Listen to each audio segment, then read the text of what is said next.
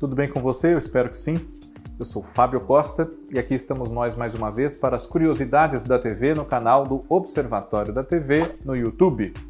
Este canal no qual eu sempre peço a você que faça sua inscrição, se você não for ainda um dos nossos inscritos aí, já cerca de 40 mil. Compartilhe esse vídeo com outras pessoas que podem gostar do assunto, comente aqui sugerindo outros temas e, claro, deixe o seu like, curta tudo isso é muito importante para nós. Neste ano de 2022, nós estamos celebrando 50 anos de transmissões em cores aqui na TV brasileira.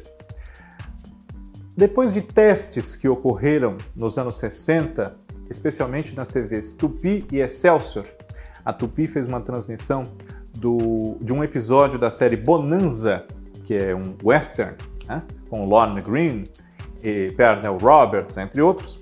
E a TV Excelsior fez transmissões experimentais em cores do Moacir Franco Show, enquanto o programa esteve nessa emissora.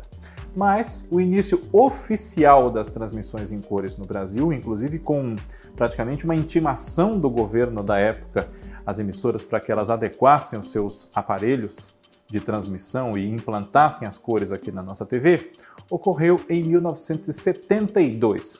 Um marco inicial, no dia 19 de fevereiro, é a transmissão diretamente de Caxias do Sul, no Rio Grande do Sul, da Festa da Uva.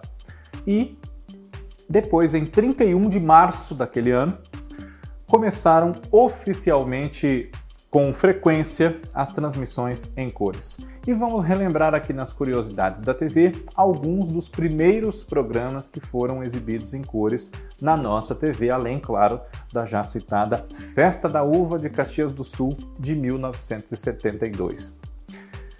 Nesse dia 31 de março desse ano de 72, a TV Globo exibiu o primeiro programa gravado em cores, que foi o Caso Especial meu Primeiro Baile, escrito pela Janete Claire, a partir da obra de Jacques Prévert. E no seu elenco nós tivemos Glória Menezes, Tarcísio Meira, Francisco Coco, Paulo José, Felipe Carone, Emiliano Queiroz, Zilka Salaberry, Heloísa Mafalda, Jacira Silva, entre muitos outros.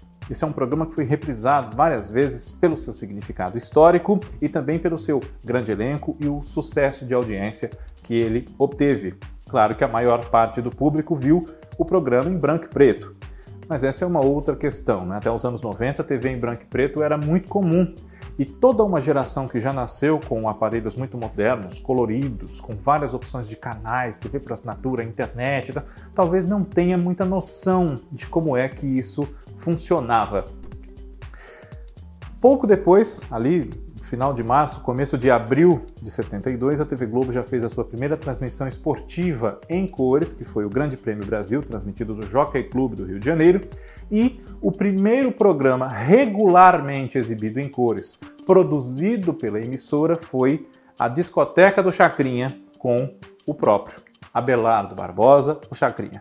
Além disso, como havia uma dificuldade de ordem técnica, justamente para que as emissoras se adaptassem e produzissem a sua programação em cores, até que isso fosse sanado, nos primeiros tempos, basicamente os programas transmitidos em cores eles eram importados, eram enlatados, filmes e séries. Então, para aproveitar um público que já tivesse, uns privilegiados, né, que já tivessem aparelhos de televisão em cores, a TV Globo e as outras emissoras também, TV Tupi, TV Rio, TV Bandeirantes, investiram em filmes, principalmente, para atender a esse público de satisfazer a sua vontade de assistir aos programas em cores.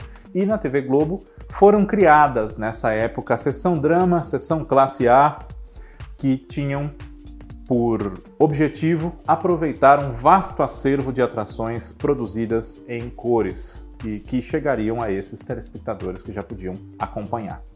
Em 72 ainda, a TV Globo uh, não conseguiu implantar na sua dramaturgia, eh, leia-se, entenda-se, novelas, as cores. Isso aconteceu para o público apenas em 73, em janeiro, quando estreou a novela das 10 de Dias Gomes, O Bem Amado.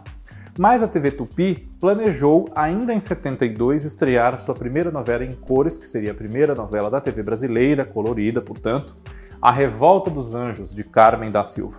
Só que houve dificuldades também de ordem técnica e até de se liberarem os equipamentos, na compra, problemas alfandegários até a gente pode dizer, e acabou que a TV Tupi não pôde estrear e produzir, a Revolta dos Anjos foi inteira produzida em branco e preto, tendo nos seus papéis principais o Oswaldo Loureiro, a Eva Vilma e a Beth Mendes.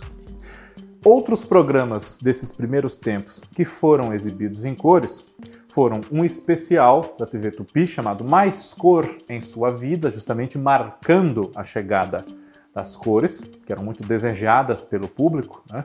Havia uma frase muito corrente: que pena que essa imagem não é em cores, essa novela, esse filme não é em cores. Agora poderia ser, e aos poucos para cada vez mais gente.